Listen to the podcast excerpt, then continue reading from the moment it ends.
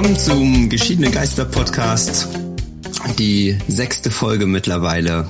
Und es geht heute ums Berufsleben und wie wir vier, ähm, wir Underachiever da ja bisher mit klargekommen sind oder eben auch nicht. Ja, ähm, dann fange ich mal an. Also mir ist halt irgendwie aufgefallen, dass wir alle so ein paar Probleme einfach im Berufsleben haben. Und ähm, da sind einfach so ein paar Punkte, wo ich finde, dass wir alle irgendwie Erfahrungen gesammelt haben, wo wir alle einfach mal was zu sagen könnten.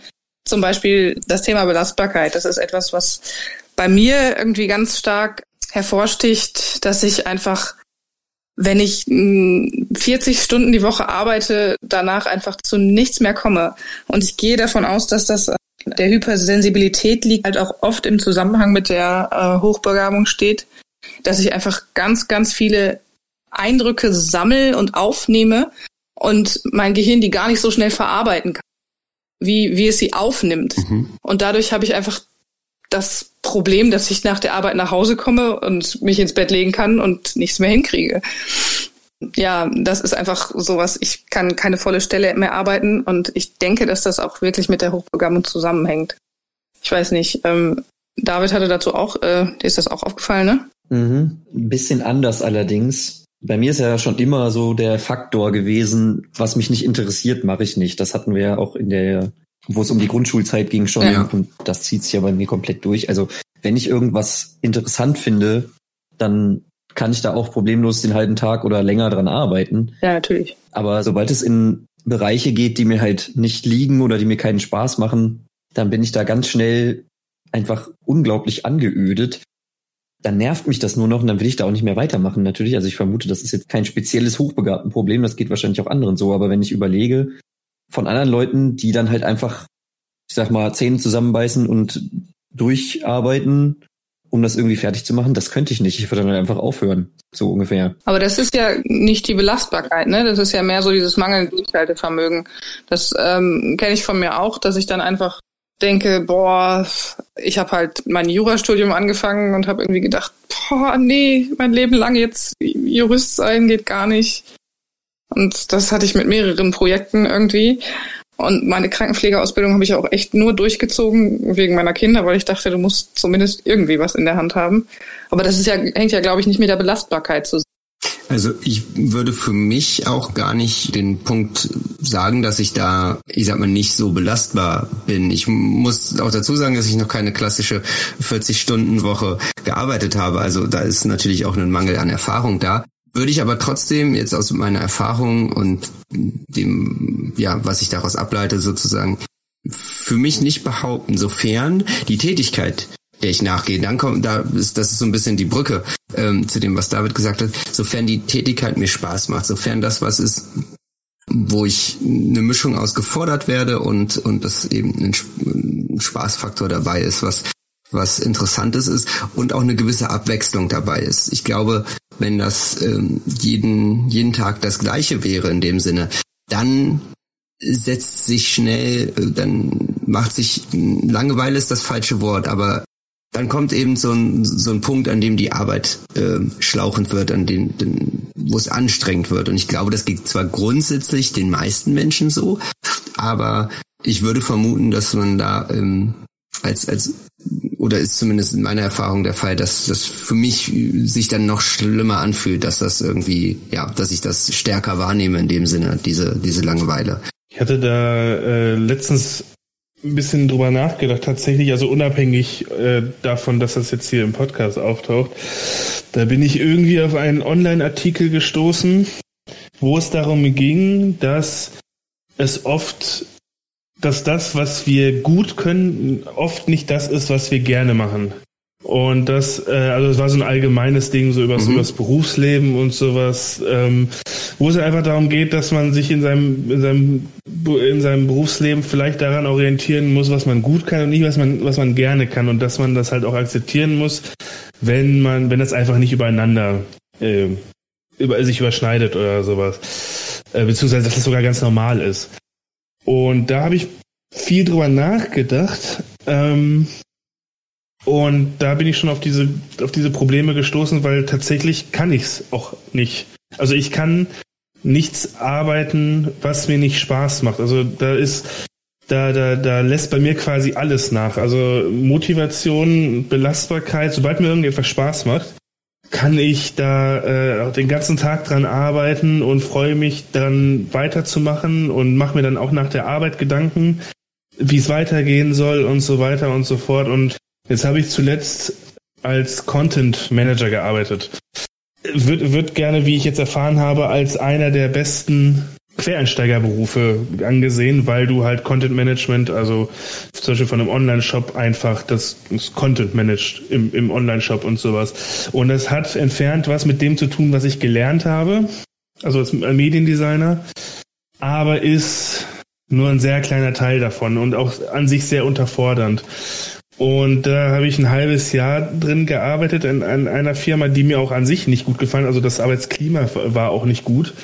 Und da habe ich dann auch gemerkt, dass ich selber einfach richtig also faul geworden bin. Ich bin nachlässig geworden. Ich hab, war mir auch dann egal tatsächlich einfach. Ich habe halt teilweise viel viel zu langsam gearbeitet und es war mir egal. so. Mhm. Und hat mich unnötig aufgehalten und konnte auch also es, ich, es ging halt auch tatsächlich nicht. Ich habe mich natürlich dann zwischendurch dabei ertappt und teilweise auch vielleicht ein bisschen Druck durch, durch sowas wie Vorgesetzte oder sowas, also nichts Dramatisches oder so, aber man muss ja dann halt auch vielleicht Deadlines einhalten. Und das ist dann wirklich extrem schwer, bis teilweise wirklich einfach nicht möglich. Ich kann dann nicht Zähne zusammenbeißen und durch. Ich werde dann, ja, ich arbeite dann richtig schlecht. Einfach. Ja. Ja, also so eine klassische 40-Stunden-Woche habe ich auch nie gemacht. Ich hatte halt irgendwie nebenbei im Studium, als ich das noch einigermaßen ernsthaft betrieben habe, so die klassischen Studentenjobs irgendwie Regale einräumen bei einer Drogerie oder an der Kasse sitzen bei einem Kaufhaus, so Sachen. Aber niemals was, wo ich jetzt halt wirklich den klassischen Acht-Stunden-Tag gehabt hätte. Und ich wüsste auch gar, also da weiß ich jetzt schon, ohne dass ich das nie ausprobiert habe, das wäre auch überhaupt nicht mein Ding, wenn ich so ganz klassisch quasi denke, so man, dass man den gleichen Karriereweg einschlägt wie der Vater, so ganz altmodisch das hätte ich nicht machen können. Also das Fotografieren vielleicht noch, aber das, was er dann halt die letzten paar Jahre gemacht hat, die letzten 15. Was hat dein Vater denn gemacht? Also erst war er eben Fotograf, Pressefotograf für die unter anderem diverse Zeitungen und die DPA und so. Und dann ist er, als ihm die Ausrüstung tragen zu schwer wurde und dann auch Rückenprobleme dazu kamen, ist er dann quasi eine Stufe höher gegangen in die Bildredaktion, was oft zu Missverständnissen führt. Nein, es ist nicht die Bildzeitung gemeint, sondern gemeint ist die Abteilung, die bei der Zeitung die Bilder aussucht, von der FAZ war's. Und da saß er halt auch den ganzen Tag im Prinzip im Büro und sitzt vorm Rechner und sucht sich da die Bilder raus, die für die Artikel interessant sind. Äh, mehrfach Konferenzen am Tag. Und ja, das wäre überhaupt nicht mein Ding, so den ganzen Tag da eingepfercht zu sitzen, sag ich mal. Bei mir, ich merke das jetzt seit, seit einer Weile, ich mache ja jetzt selbstständig Musik. Dieses ganze, da kommt natürlich, weil ich der ja, ich sag mal, der Bandleader bin, ja auch der ganze, ich sag mal, Verwaltungskram auf mich zu. So, ich muss mich um Auftritte kümmern und so weiter. Das macht mir keinen Spaß. Das ist einfach super nervig, weil man den ganzen Tag nur Leuten hinterher telefoniert oder E-Mails schreibt, Adressen raussucht und so weiter. Sobald man, sobald ich dann da bin und alles quasi gemacht ist und man einfach dann auf der Bühne steht und spielt oder selbst schon beim, beim Aufbauen und Soundcheck und so, das ist, das macht super viel Spaß. Aber dieser ganze ja, Bürojob, der dazu dranhängt, der ist einfach nur ätzend und deswegen bräuchte ich auch das nicht machen, so was Marc vorhin gesagt hat mit Content Management oder sowas. Aber du schaffst ja zumindest diesen Teil tatsächlich dann mit Zähne zusammenbeißen und durch. Also das schaffst du ja doch. Ja, sagen wir mal, ich könnte es deutlich besser schaffen. Okay. Ich könnte, wenn ich jetzt wirklich dieses, dieses, äh, diesen Wesenszug hätte, sozusagen, einfach mich da durchzubeißen, dann könnte ich wahrscheinlich sechs, sieben, acht Stunden am Tag da irgendwelche Veranstalter anrufen, ob das jetzt Städtemarketings sind oder Kneipen oder was auch immer oder Stadtfeste, whatever. Aber ganz häufig denke ich mir dann halt, ja, okay, ich schreibe denen jetzt mal eine E-Mail und dann warte ich erstmal eine Woche, bis die sich melden. Und wenn die sich dann nicht melden, dann kann ich sie auch anrufen. Anstatt direkt zu sagen, okay, ich telefoniere jetzt jeden Tag 20 Leute ab und mache mit denen irgendwas klar. Ja. Das hat ja dann auch, auch ein bisschen was mit Vorlieben zu tun, wo es halt problematisch wird, ist, wenn du etwas machen musst. Aber nicht um zum Beispiel, um es, um es zu, zu, zu wie soll ich das jetzt beschreiben? ich glaube, was du sagen wolltest, war, es ist problematisch, wenn du etwas machen musst, um etwas zu erreichen, was du machen willst, oder? Kann nee, nee, eben nicht. Nee, okay. also wirklich problematisch wird es, wenn du etwas machen musst und dann noch nicht mal für etwas, was du machen willst. Zum Beispiel für eine Leidenschaft oder ja. so etwas, sondern um ja, ganz rudimentär zum Leben. Also deine Miete zahlen oder essen oder so etwas. Ja, ja. Mhm. Die extrinsischen Motive. Genau, so diese, diese Grundbedürfnisse einfach decken. Wenn ich das jetzt nicht mache, dann ja, kann ich mir halt die Wohnung nicht leisten oder kann ich mir das Essen nicht leisten oder so etwas. Mhm. Da wird's dann wirklich problematisch. Zumindest für mich. Wenn ich, wenn ich mich durch Sachen durchbeißen muss, um etwas zu erreichen, worauf ich Bock habe, da bin ich zwar auch ein bisschen, bisschen faul, aber es geht schon irgendwie. Aber wenn es, wenn es um rudimentäre Sachen geht, wie zum Beispiel das Überleben und du musst dann etwas machen, was dich ankotzt, sag ich mal, weil es halt auch wirklich so ist, dann wird das wirklich belastend. Ja. Also was mir zum Beispiel schon aufgefallen ist in zum einen, also auch in dieser Selbstständigkeitsgeschichte, als auch in diesen ja, Studentenjobs, ich habe wesentlich mehr Spaß daran, wenn ich irgendwie etwas, also selbst wenn es quasi eine, eine wie, so, wie sagt man, eine dröge Tätigkeit ist, irgendwas Blödsinniges, sag ich mal. So wie das mit dem Regale einräumen. Das macht wesentlich mehr Spaß mir, wenn ich dabei irgendwie in einer, ja, in einem Team halt bin. Also so für mich alleine sind das nur ganz spezifische Sachen, die ich gerne mache, die ich als Arbeit bezeichnen würde. Ansonsten da bei dem Regale einräumen waren wir halt irgendwie meistens zu zweit für einen Gang eingeteilt und hatten dann die Palette da stehen mit dem Zeug.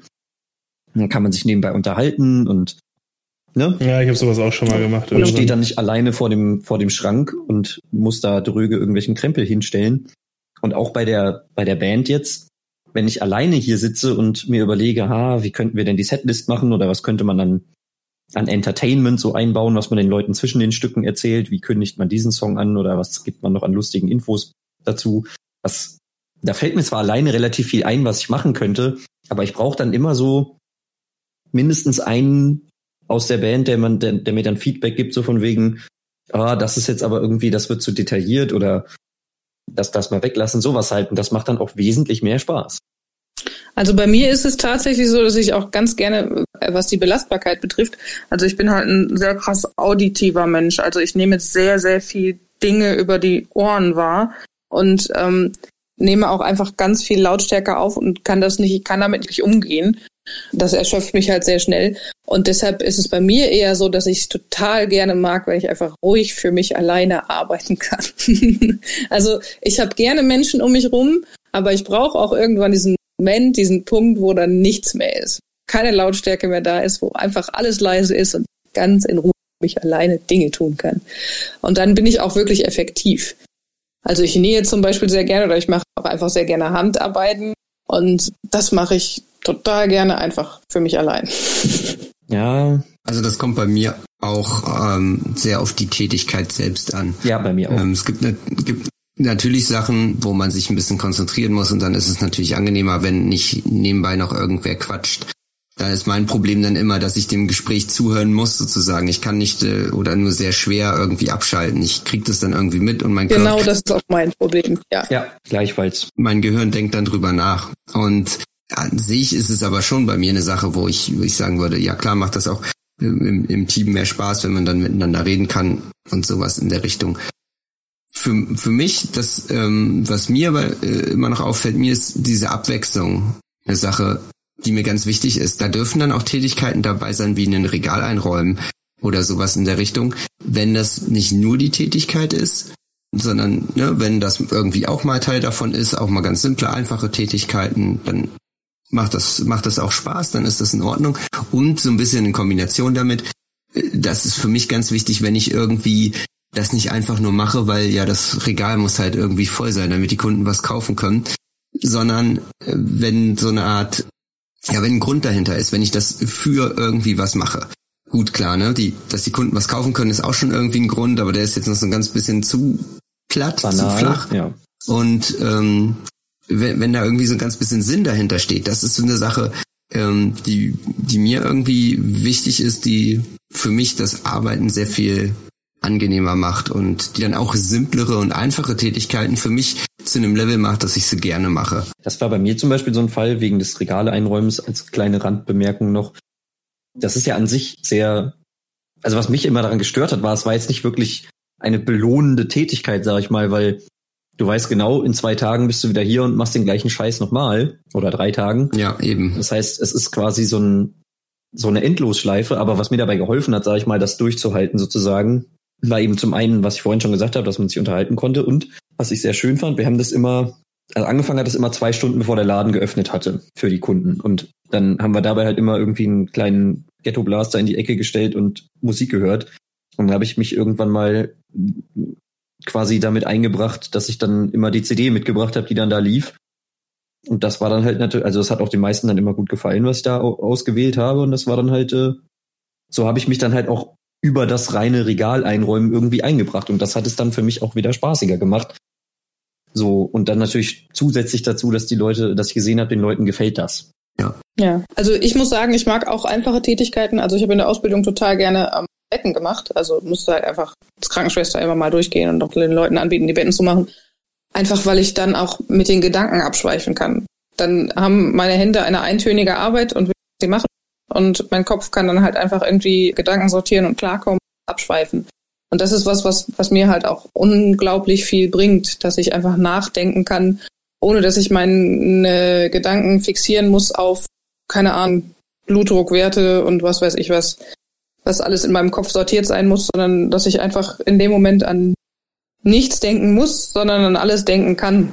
Mhm. mhm. Das ist was, was ich auch sehr, sehr schön finde an einfachen Tätigkeiten. Da habe ich noch ein schönes Beispiel, was auch bei mir sogar bis in die Schulzeit zurückgeht, wegen Arbeiten, die man für sich in Ruhe verrichten will, um ungestört zu sein. Fällt mir direkt so Szenario Klassenarbeit ein, da ist natürlich auch ruhig und so. Und da habe ich mir früher in der Schule schon gedacht, und das mache ich auch heute, wenn ich da eben sitze und E-Mails schreibe, warum kann ich dabei nicht Musik hören? Weil ich brauche einfach diesen zusätzlichen Input, um nicht irgendwie ja. dann, weil ich eben nicht abschalten kann, dann höre ja. ich irgendwie, dass mein Sitznachbar beim, wie höre ich den, den Stift kratzen oder so und das lenkt mich dann ab. Sowas ja. in der Art. Also mal als ganz banales Beispiel. Ich habe das tatsächlich mal gehabt. Das war schon in der, in der Oberstufe beim Fachabi, ähm, da habe ich meinen Lehrer gefragt, du, kann ich während der Arbeit Musik hören und habe eigentlich damit gerechnet, dass er natürlich Nein sagt, ne? Weil würde irgendwie fast jeder Lehrer tun. Er meinte halt, ja klar, solange die anderen nicht störst, natürlich. da war ich dann ganz überrascht und ähm, das hat mir aber dann auch, also es war englische Arbeit, das konnte ich eh immer ganz gut, aber es war trotzdem eine Sache, wo ich gemerkt habe, oh, da fällt mir die Arbeit noch mal leichter, weil ich eben genau diese Sachen ausblenden kann. Ich kann irgendwie Musik hören, mit der man ich ja auch ein bisschen irgendwie positive Gefühle verbinde. Das ist ja auch ganz gut und dann lief das mit der Arbeit richtig gut. Und es hat sehr viel Spaß gemacht und das ist eine Sache, wie du schon sagst, diesen diesen ich bin da auch jemand, der eher den in mehr Input braucht als weniger sozusagen. Gibt natürlich Ausnahmen, gar keine Frage, ist auch ein bisschen tagesformabhängig, mhm. aber grundsätzlich lieber, lieber mehr Input und mehr äh, sich um auf, auf mehr konzentrieren müssen als auf weniger, würde ich in der Tendenz bei mir sagen. Das, dann geht das auch besser bei mir. Dann ja. Das hatten wir ja schon mal den Punkt mit dem möglichst viel Input so. Das habe ich, glaube ich, auch schon mal in einer Folge gesagt, dass ich irgendwie keine fünf Minuten Langeweile vertrage, sozusagen übertrieben gesagt. Mhm. Ja. Ja, ich habe zum Beispiel auch ständig ein Hörbuch laufen einfach. Also ich stehe nicht so auf Musik, das ist wieder was, was mich irgendwie äh, irgendwann kirre macht, wenn ich zu viel Musik höre. Aber ich habe dann einfach immer Radio oder Hörbuch laufen, WDR 5 hier. Einfach, ähm, weil äh, ja, weil mein, mein Kopf dann nebenbei beschäftigt ist eben. Mhm. Wie ich eben schon meinte, bei einfachen Tätigkeiten bei der Arbeit, wo ich abschweifen kann, wenn ich dann noch ein Hörbuch höre, wo ich mich darauf konzentrieren kann, ist auch schön. Aber es darf nicht sein, dass, wenn ich mich unterhalte, kriege ich auch immer genau das mit, was am Nebentisch passiert in der Unterhaltung. Ja. Mhm. Und das ist, ist was, was äh, wirklich für mich, also früher habe ich das ganz gern gemacht, früher mochte ich auch so Menschengewirre und, und keine Ahnung was und möglichst viele Eindrücke. Und inzwischen habe ich es schon eher, dass ich dann wirklich mehr so die Ruhe suche und äh, ich mich dann teilweise nicht mehr auf das Gespräch konzentrieren kann. Eigentlich höre, weil ich in Gedanken beim Nachbargespräch bin. So. Das ist zum Beispiel auch eine Sache, die mich ähm, immer wieder fasziniert im Umgang mit äh, anderen Leuten, dass man halt daneben steht irgendwie und andere unterhalten sich und dann fällt einem irgendwann was ein, wo man was einwerfen kann und die sind dann völlig irritiert, so nach dem Motto, hör, du hast das mitbekommen? Ja, das stimmt. Das passiert mir auch. Also bei mir ist das sehr differenziert, das Ganze mit dem, mit dem Hören und so weiter. Also ich habe jetzt bei der Arbeit, wo es halt um Content Management und sowas ging, habe ich sehr viel Podcast gehört und sowas alles und da lief das dann auch und da war es dann auch teilweise so, dass wenn ich eine Arbeit machen musste, die, wo ich das nicht machen konnte, wo ich keinen Podcast hören konnte oder, oder Musik, Podcast funktioniert tatsächlich für mich am besten. Hörspiele gehen auch ab und zu mal und Musik auch, aber das ist immer nur eine begrenzte Zeit und Podcast kann ich halt tatsächlich einfach laufen lassen. Ja da hat es mich dann teilweise genervt, wenn ich eine Tätigkeit machen musste und sei es jetzt nur für zwei Stunden oder sowas, ähm, wo ich das nicht machen konnte, wo ich keine Musik, wo ich, wo ich nichts dabei hören konnte. Das lag dann aber auch daran, jetzt so nachhinein reflektiert betrachtet, dass mich die Arbeit halt genervt hat dass mich die Arbeit ja. generell nicht mochte. Das habe ich bei anderen Tätigkeiten, die ich, die ich mochte. Das war zum Beispiel die, die Zeit, wo ich am motiviertesten bei der Arbeit war, war damals beim Praktikum vorm, vorm Studium bei, äh, bei, bei einem, bei einem kleinen Fernsehkanal. Da war ich richtig motiviert, da äh, besonders bei der, bei der, bei der, wir hatten da so Fernsehkonzerte. Das wurde einmal im Monat für zwei Tage, also eine Woche lief das Ganze, zwei Tage wurde da halt die Halle aufgebaut mit Kameras und so weiter. Das wurde Montag, Dienstag gemacht. Mittwoch, Donnerstag waren abends dann jeweils zwei Konzerte. Und Freitag wurde abgebaut. Daraus bestand dann diese ganze Woche. Und da war ich in den Aufbau, war ich so mit der motivierteste am meisten am Arbeiten, obwohl ich meistens der Letzte bin, der, der körperlich irgendwo arbeitet. Da habe ich gar keinen Bock drauf. Ja, und dann habe ich während des Studiums musste ich dann irgendwann ähm, eine Arbeit nachgehen, 50 Stunden die Woche, weil BAföG ausgelaufen ist und sowas und äh, 50 Prozent, muss ja dann irgendwie 50 Stunden. 50 Prozent, ja genau, eine 50 Prozent Stelle so. 50 Stunden wäre viel. Ein bisschen, wobei hätte ich noch weiterhin studiert nebenbei, neben diesen 20 Stunden die Woche, wäre ich garantiert auf 50 die Woche ja, gekommen. Das kommt wahrscheinlich hin. Egal, war, nicht, war ja nicht so. ähm, genau, da habe ich, ne, da hab ich eine Stelle gesucht und hatte mich auch beim WDR beworben. Der WDR, ich habe in Bielefeld habe ich da gewohnt und der WDR war bei mir in der Straße und da hatte ich dann ein Bewerbungsgespräch und hätte auch anfangen können, da zu arbeiten. Sogar eine ganz coole Stelle, weil ich halt durch meine Vorkenntnisse, durch meine Ausbildung vorher, dadurch, dass ich drei Jahre vorm Studium selbstständig war im Bereich Film und dann halt das Praktikum dann noch beim, bei, bei so einem Fernsehkanal, hätte ich da auch eine ganz gute Stelle bekommen. Aber das Problem war, dass das Geld absolut nicht gereicht hat.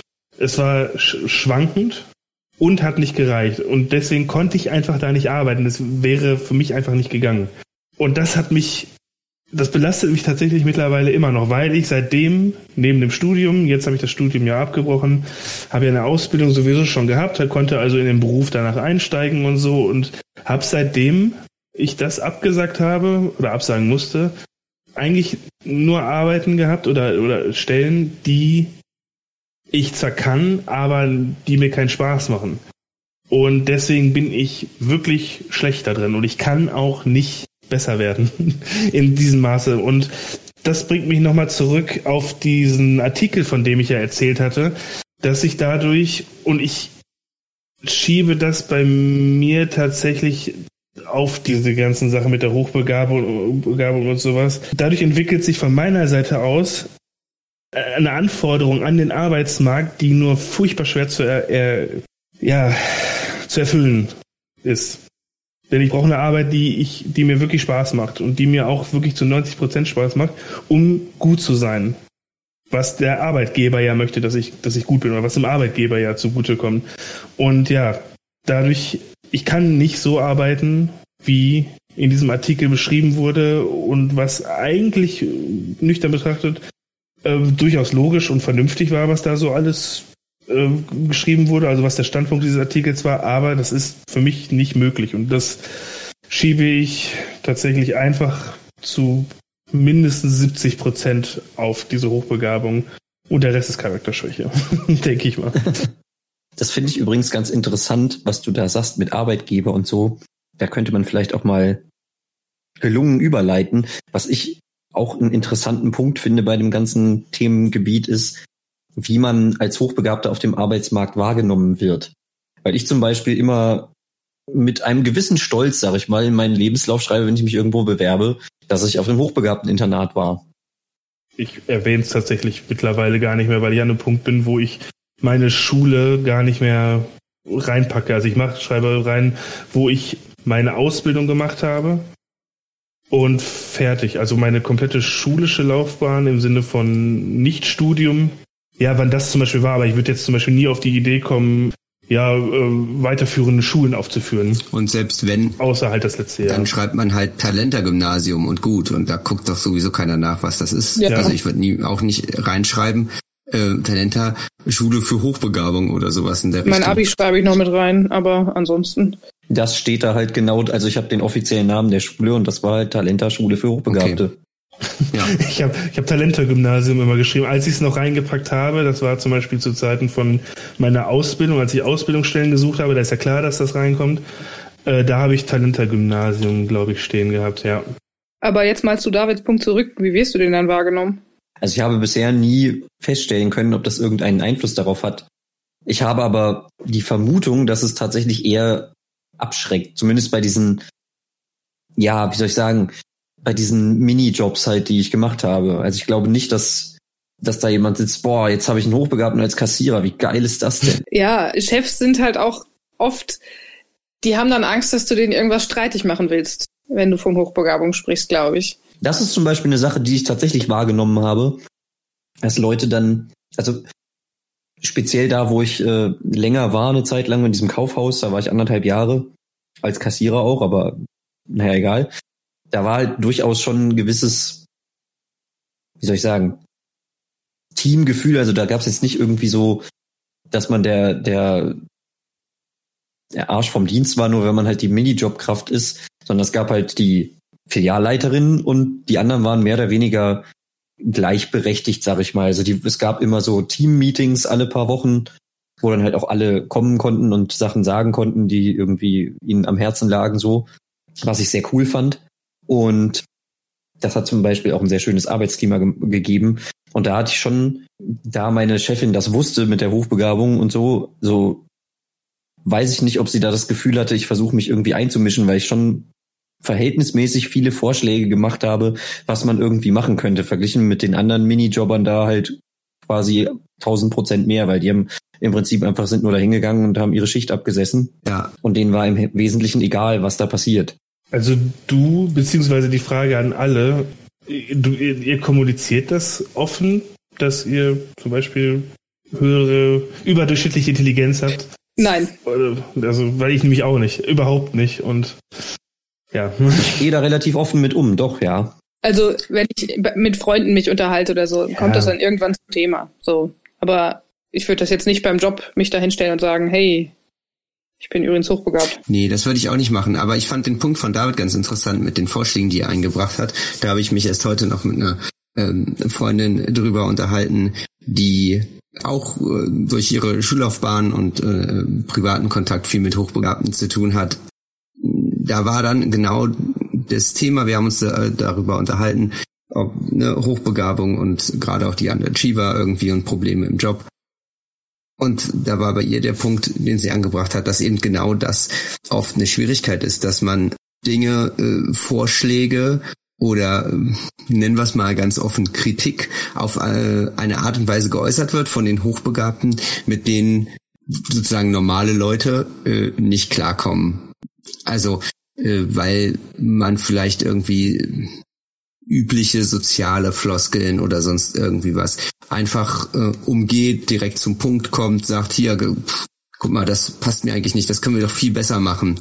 Irgendwie sowas in der Richtung. Und das auf eine Art und Weise kommuniziert, womit, wo man halt eben mit aneckt. Und das ist durchaus auch was, was ich äh, zum Beispiel auf Talenter auch immer wieder wahrgenommen ha habe. Mhm. Wenn uns äh, Schülern irgendwas nicht gepasst hat, dann haben wir gesagt, nee, Herr Lehrer, sonst irgendwas, ähm, das ist aber Mist das äh, machen wir nicht. So, solche Sachen, das war mit Erziehern, mit anderen, generell mit Autoritätspersonen, da war halt, das ist ja durchaus auch was, wofür wir bekannt sind, irgendwie da war halt kein so, ah, okay, aber wenn der Chef das sagt oder wenn der Erzieher das sagt, sondern nö, passt uns nicht. Und äh, es ging um die Sache an sich ja. und da wurde nicht groß drum rumgeredet oder sowas, sondern man hat das einfach geäußert. Und ich glaube, das ist halt eine Sache, mit der viele Leute und natürlich dann eben ganz explizit auch äh, Chefs oder zukünftige Chefs, also ne, Leute, die einen einstellen wollen.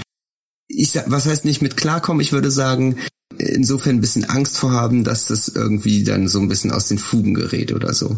Ja. Das ist tatsächlich ein bisschen interessant für mich, weil ich etwas gegensätzliche Erfahrungen gemacht habe, aber das liegt wahrscheinlich hauptsächlich an mir, denn wenn ich jetzt zum Beispiel diesen, diesen, diese Stelle aufgreife, von der David erzählt hat, mit Regale einräumen, das ist mir tatsächlich dann auch so scheißegal, dieser Beruf. Ich werde, ich, ich persönlich würde gar nicht auf die Idee kommen, da in irgendeiner Weise irgendwelche Vorschläge machen zu wollen, wie es irgendwie besser läuft, weil mir, weil, was mir wirklich, ja, tatsächlich so scheißegal ist, dass es mich, dass ich zwar Ideen habe, aber was juckt mich das denn nicht, als ob ich das vorschlagen würde, so, weil ist ja nicht mein Problem. Ja, bei dem Job habe ich das auch nicht gemacht, weil da sind wir, da bin ich deiner Meinung. Das ist einfach zu banal. Da gab's, das war aber tatsächlich von der Organisation her auch so, dass ich jetzt nicht nichts gefunden hätte, sage ich mal, wo ich sagen würde, okay. Ja. Das Einzige, was da auch jemals geändert wurde, war, dass sie irgendwie von dreimal die Woche auf zweimal die Woche oder umgekehrt gegangen sind. Ja. Aber bei diesem anderen Laden, wo ich da gearbeitet habe, da, da hatte ich dann anscheinend auch einigermaßen Glück mit der Chefin, weil die damit umzugehen wusste, sag ich mal die fühlte sich dann nicht irgendwie vor den Kopf gestoßen oder so. Die hat dann halt häufig gesagt, ja, ist halt so von der Zentrale vorgegeben, das müssen wir so und so machen. Wobei ich da ein ganz gutes Beispiel von meinem Papa habe. Achso, erzählst, äh, Entschuldige, warst du noch drin? Ja, ich wollte noch anhängen, ich habe danach nochmal in einem Supermarkt auch so eine, gesessen. Da waren dann mehrere Faktoren, die dazu beigetragen haben, dass ich das nicht lange gemacht habe, aber äh, da bin ich halt auch mit dem Chef häufig aneinander geraten, so was dann sogar dazu führte, dass ich ihn beim Betriebsrat gemeldet habe, weil er mich halt einfach, wie soll ich sagen, dumm beleidigt hat. So. Okay. Dann wurde er auch vom Betriebsrat dafür gerügt. So. Interessant. Ja, und ich meine, das ist dann auch so ein Punkt, da kommt wieder dieses Gerechtigkeitsbewusstsein durch. Ist mir doch egal, ob ich jetzt hier der stellvertretende Filialleiter bin oder die 450 Euro Kraft. Der Chef hat nicht rumzugehen und andere Leute zu beleidigen. Ja, ja, natürlich, ja, das ist ja sehr klar. Und der Betriebsrat Fuzzi, der dann mit mir gesprochen hat, der kam dann nämlich da halt vorbei und hat mit mir äh, sich im Pausenraum unterhalten. Der hat auch gemeint, das wäre auch ganz gut und richtig, dass ich das gemacht hätte. Ja, klar, natürlich. Was hattest du jetzt für ein Beispiel? Ja, ähm, ich habe ein ganz äh, ein positives Beispiel von der Arbeitsstelle meines Vaters. Also mein Vater ist ja auch hochbegabt und die haben halt extra äh, die Kritik eingefordert und Du hast sogar, wenn du konstruktive Kritik geleistet hast und das dazu geführt hast, dass du den Betrieb verbessert hast, beziehungsweise Arbeitsabläufe äh, vereinfachen konntest, hast du halt wirklich ähm, einen Bonus gekriegt dafür. Also du hast Mitarbeiter des Monats. Ja, das nicht. Du hast Geld dafür gekriegt. was, was das angeht, so habe ich nämlich, bin ich zum ersten Mal zuletzt äh, in meinem Leben ja, gekündigt worden, tatsächlich. Weil ich in einem Job war, wo der Chef genau das verlangt hat. Der hat von jedem verlangt, dass er sich da einbringt und, und Vorschläge macht und so weiter. Und ich habe das dann so ein bisschen beobachtet. Da war zum Beispiel ein Arbeitskollege, der war, wie er selber sagte, ja, meine, meine, meine Karriere, meine Berufslaufbahn ist vorbei, ich bin jetzt noch zehn Jahre, deswegen der Liebe umgezogen, wie er immer so schön gesagt hat, in die Gegend und wollte jetzt noch zehn Jahre halt, bis er dann in Rente kommt, in, ins Rentenalter kommt, dann irgendwo arbeiten und er will jetzt keine große Karriere machen. Aber der hatte schon immer gesagt, innerhalb der ersten Woche, wenn er mit dem Chef geredet hat, so, ja, ich habe schon zwei, drei Sachen, die ich eventuell anmerken möchte und ähm, die besprechen wir aber dann, ich gucke noch. Und das war wieder der Fall. Da hat mich die Arbeit überhaupt nicht interessiert. Ja. Da lief auch einiges schlecht und es war auch offensichtlich, was schlecht lief. Und das war auch dem Chef klar in allen Berufsfeldern. Das war so ein bisschen chaotisch, war okay, aber war chaotisch und auch in meinem Berufsfeld, ähm, in meinem Tätigkeitsfeld da, nicht Berufsfeld, sondern Tätigkeitsfeld, ähm, lief einiges nicht so rund. Und meine Aufgabe war es, das dann auch neben der Erfüllung der Aufgaben auch so ein bisschen zu managen. Mhm. Und das konnte ich einfach nicht in dem Sinne, dass es, für, es war offensichtlich, wo das Problem war.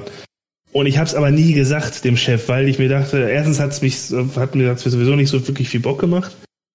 Und es war, wie gesagt, offensichtlich, was los war. Ich muss es nicht erwähnen. Und dann hat er quasi im Kündigungsgespräch gesagt, ja, ich würde ja nie was sagen und so weiter.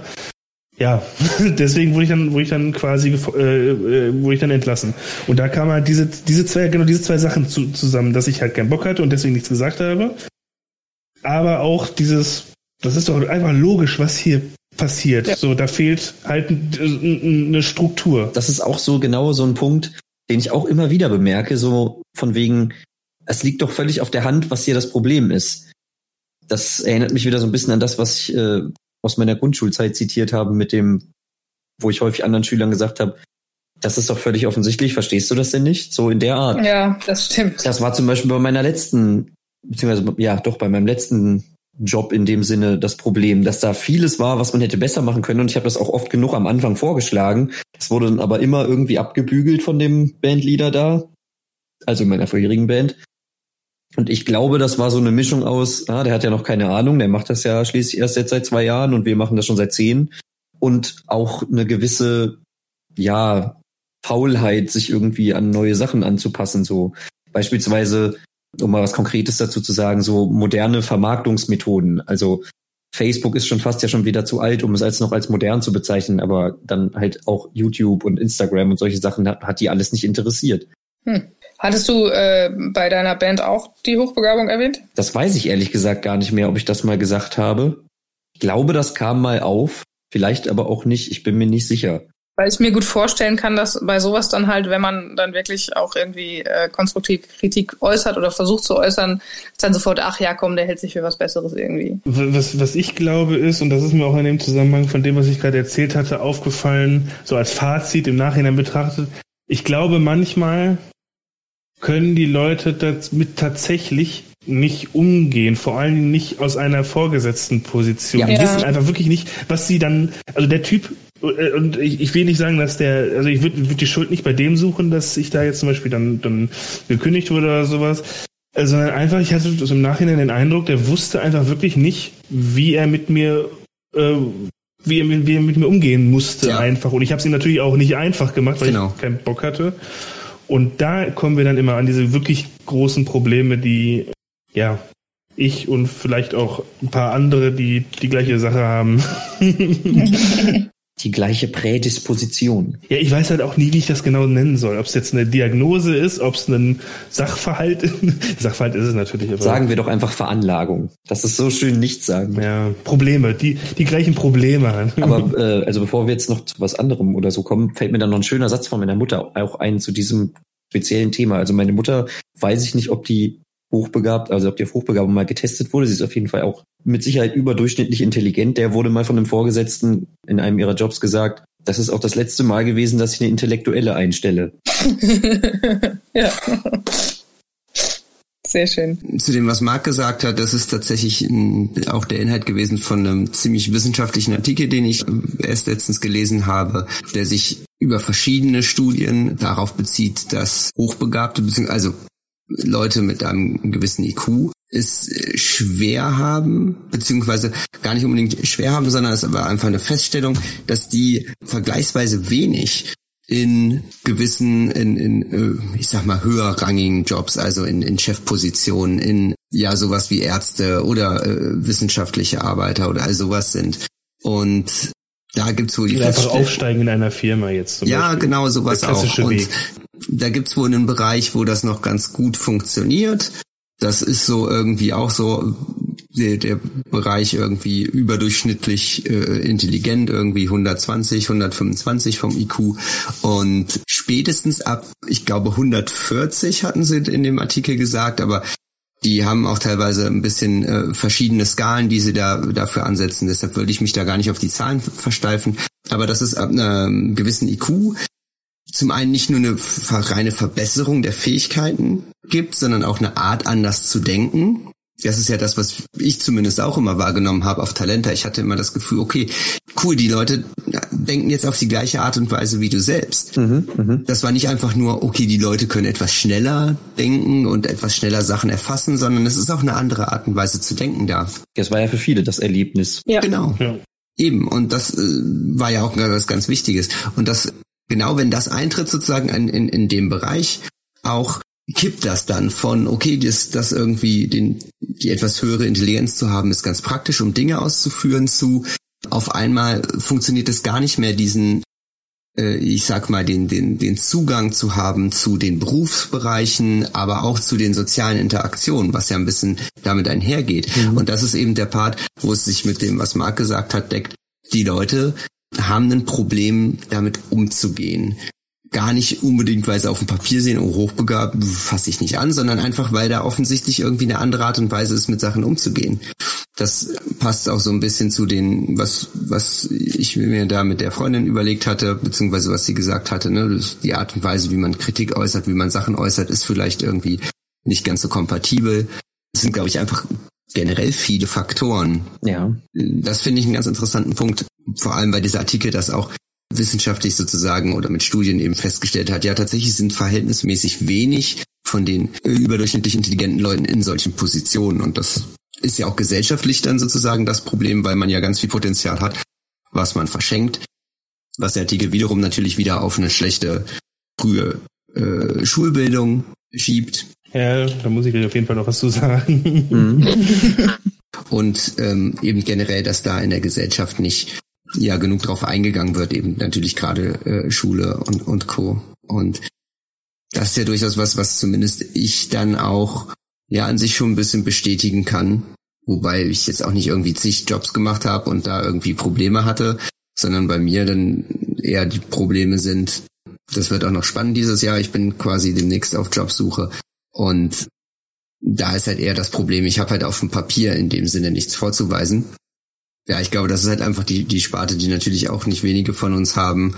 Ja, ne, dadurch, dass in der Schule und Kram nicht so super lief, hat man da eben nichts auf dem Papier, um das auch umsetzen zu können. Ja, ja. Man kann dann ja irgendwie, oder die wenigsten äh, Jobs funktionieren so, dass man hingeht und sagt, hey, ich kann das alles, ich kann das auch gut, das weiß ich. Dann wird halt gefragt, ja, dann zeig doch mal deine, dein Zertifikat dafür. Ja, habe ich nicht. Ja, dann kannst du es auch nicht so. Ja. ja.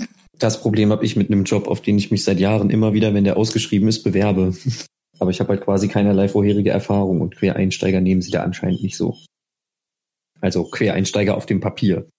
An der Stelle möchte ich mal die Chance nutzen und da mal deutliche Kritik äußern. Und, und zwar, das Problem, das, das große Problem da ist ja, das ist ja nicht der Fehler von diesen anderen Menschen, dass, dass die mit uns nicht, nicht umgehen können, oder mit, mit, mit solchen Verhaltensweisen so nicht umgehen können. Eigentlich, eigentlich hätten wir, und das ich weiß, also Talenta gab es ja nur fünf Jahre und ich weiß, und es war ja ein bisschen chaotisch und ich weiß nicht, ob das deswegen irgendwie untergegangen ist, beziehungsweise gar nicht gemacht wurde, aber ich, beziehungsweise wir wurden, soweit ich weiß, nicht darauf vorbereitet. Und ich glaube, wenn hier jemand zuhört, der vielleicht in so einer Position ist, dass er da therapeutisch arbeitet mit solchen Menschen zusammen, würde es mich interessieren, also erstmal, wenn ihr das nicht macht, macht es auf jeden Fall. Irgendwie müssen äh, Leute wie wir, sag ich mal, darauf einfach vorbereitet werden. Und das ist, glaube ich, ganz stark vernachlässigt worden.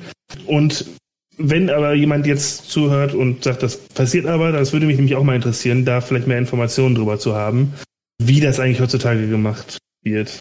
Wenn ich da mal kurz einhaken darf, also es wurde theoretisch also das, das, der Plan oder das ursprüngliche Konzept von Talenta war ja, die Schüler so, wie soll ich sagen, zu resozialisieren, behandeln, erziehen. Nee, das klingt falsch. Also die Schüler wieder in den normalen Schulalltag einzubinden. Und für einige hat das sicherlich auch funktioniert. Aber äh, das, das sind ja doch nicht alles solche Versager geworden wie wir. ähm, Nein, also manche Leute sind ja auch nicht die ganze Moment, Zeit da. Warte, ich muss, so. ich muss da einfach kurz einhaken, weil das ist äh, gerade aus der Perspektive des Artikels, den ich gelesen habe, genau das Ding, was halt gar nicht funktionieren kann. Und das ist meiner Meinung nach auch das Konzept, wo das, wo schon das Problem besteht. Hat ja auch nicht funktioniert. Ja, das ah. hat aber auch mit der Umsetzung oder sagen, Nicht-Umsetzung des Kon der Konzepte zu tun. Der Punkt ist doch aber, wenn ich, wenn ich Leute habe, die sagen wir, eine Menge Potenzial haben, aber auf eine andere Art und Weise funktionieren, nenne ich das jetzt einfach mal. Mhm. Dann kann ich oder ist es schwer, da ja mit denen irgendwas anzustellen, das Potenzial und die Funktionsweise zu erhalten, denn das will ich ja grundsätzlich. Ich möchte ja, dass die Leute ihre Intelligenzen nutzen können. Klar. Das, das Potenzial zu erhalten, aber sie dann irgendwie wieder funktional mit den anderen oder kompatibel mit den anderen zu machen. Das kann meiner Meinung nach nicht wirklich funktionieren und ich kann mir auch nur bedingt, wenn ich jetzt von mir selbst ausgehe, vorstellen, was Talente hätte tun können, egal wie toll das jetzt gewesen wäre, um mich dann wieder auf eine normale Schule zu bringen und die was funktioniert hätte. Ich habe das als Beispiel ja so ein bisschen äh, schon erzählt mit diesem Jurassic Park Sonderaufgabe Ding.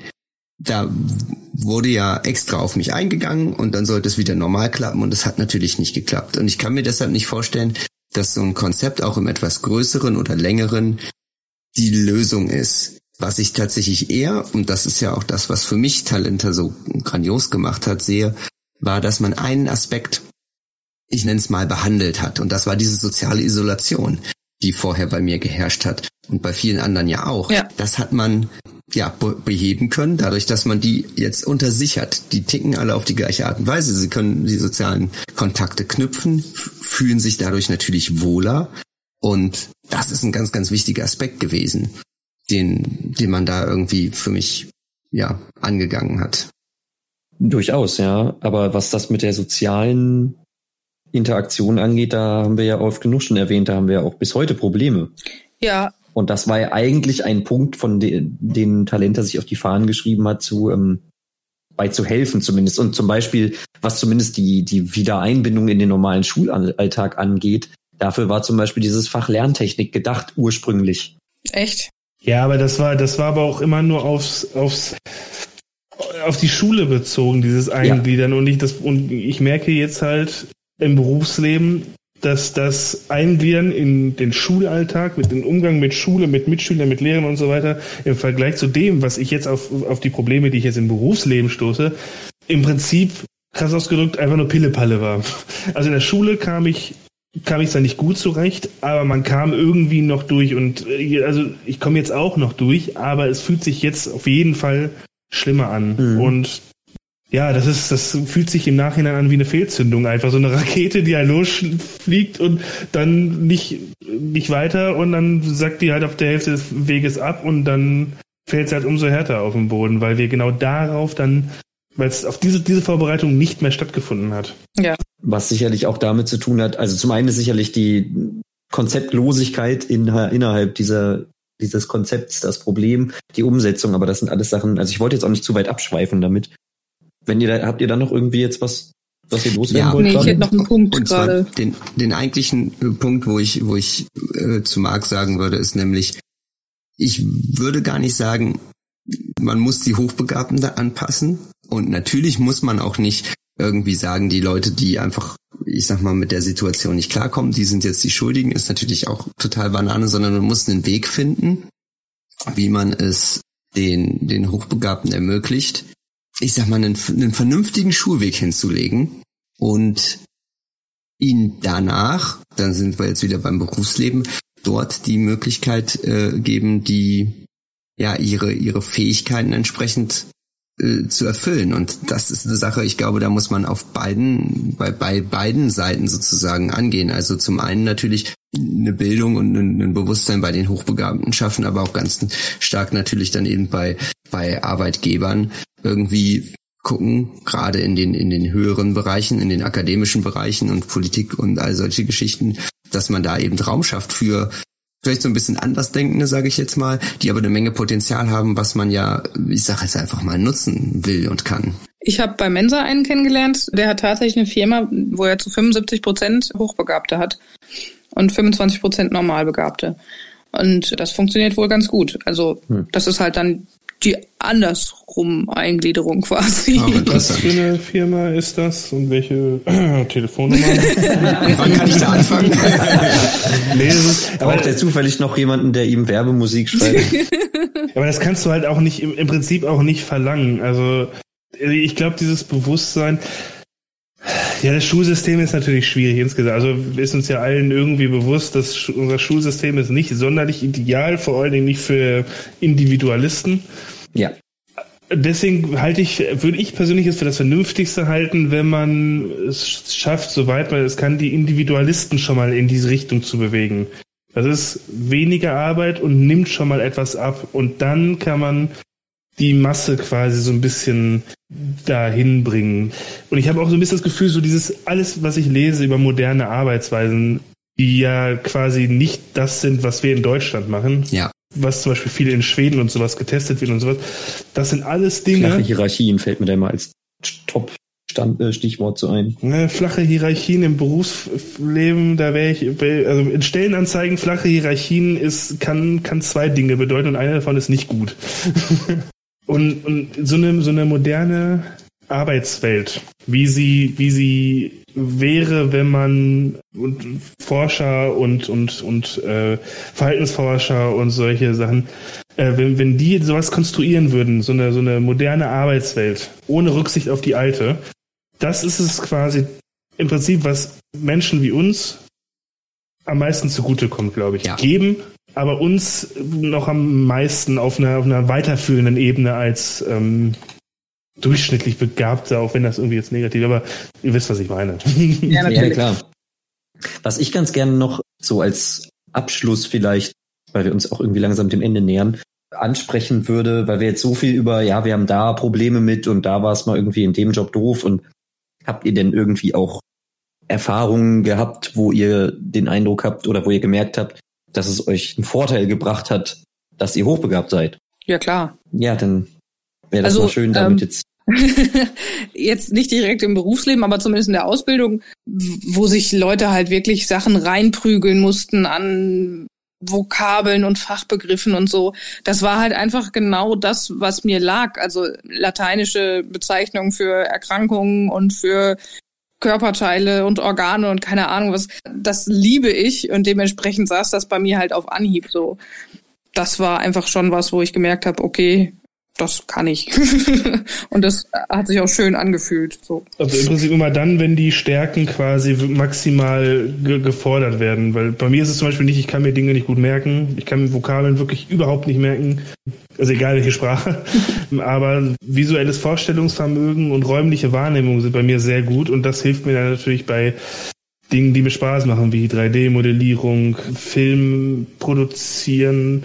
Da bin ich gut drin und da war es ein Vorteil für mich dann, weil das einfach meine Stärken sind.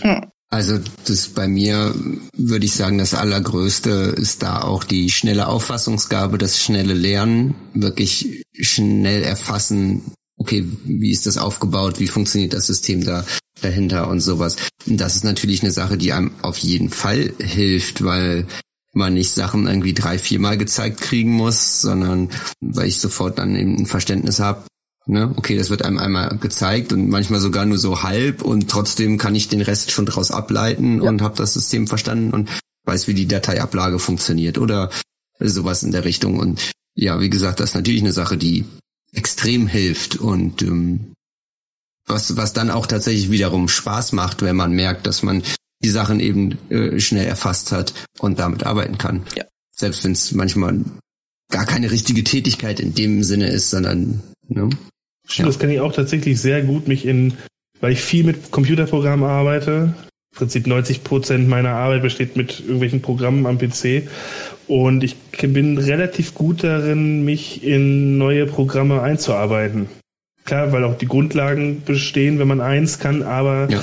auch dann glaube ich, dass ich da überdurchschnittlich schnell bin, dann neue, neue Programme und dann neue Arbeitswege und so weiter dann zu entwickeln und mich da einzuarbeiten und so was.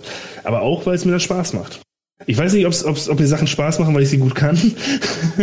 oder ob mir Dinge, ob ich Dinge gut kann, weil sie mir Spaß machen. Aber auf jeden Fall muss ich es in Einklang bringen bei mir und ja. ähm, das, das ist das Wichtige. Eine Korrelation. Ja. Ja, bei mir zum Beispiel ist ja, wie vielleicht schon aufgefallen ist, auf der Hand liegt das mit der Musik. Das merke ich zum Beispiel immer, habe ich in der alten Band ganz häufig gemerkt, wenn wir einen neuen Song angeguckt haben für unser Programm. Das hat vielleicht zwei Durchgänge gebraucht oder drei und ich konnte im Prinzip dann den anderen sagen, wo sie alle was falsch machen. Also jetzt mal ganz übertrieben und frech formuliert. Aber ich brauche den Song halt nur zwei, dreimal hören und durchzugehen. und dann habe ich alles drin. Also bei mir ist dieses, ich kann auch einen Song aus dem Radio hören und dann spiele ich den nach, so nach zwei, drei Mal hören. Zuhören. So ungefähr. Das ist für mich dann natürlich ein extremer Vorteil, sage ich mal, dass ich dann, aber das ist generell, also nicht nur mit Musik, ich kann Dinge, die ich irgendwo anders gesehen habe, sehr schnell, ich sag mal, imitieren. Ja, imitieren ist ja auch eine Form von Lernen und sich weiterentwickeln, also von daher Ja. Ja. Nützlich. Das war doch mal ein schönes Ende eigentlich, muss ich sagen. Ja, ich wollte irgendwie, dass Seiten. wir doch mal auf was Positivem enden, weil Ja. jetzt 40 Gefällt mir Minuten lang nur, äh, das ist Kacke und War eine schöne Idee. Ja. Ähm, ja, gut, dann würde ich sagen, belassen wir es bei dem Ende. Ja. ihr könnt Tschüss. euch anfangen. Tschüss. Tschüss. Tschüss.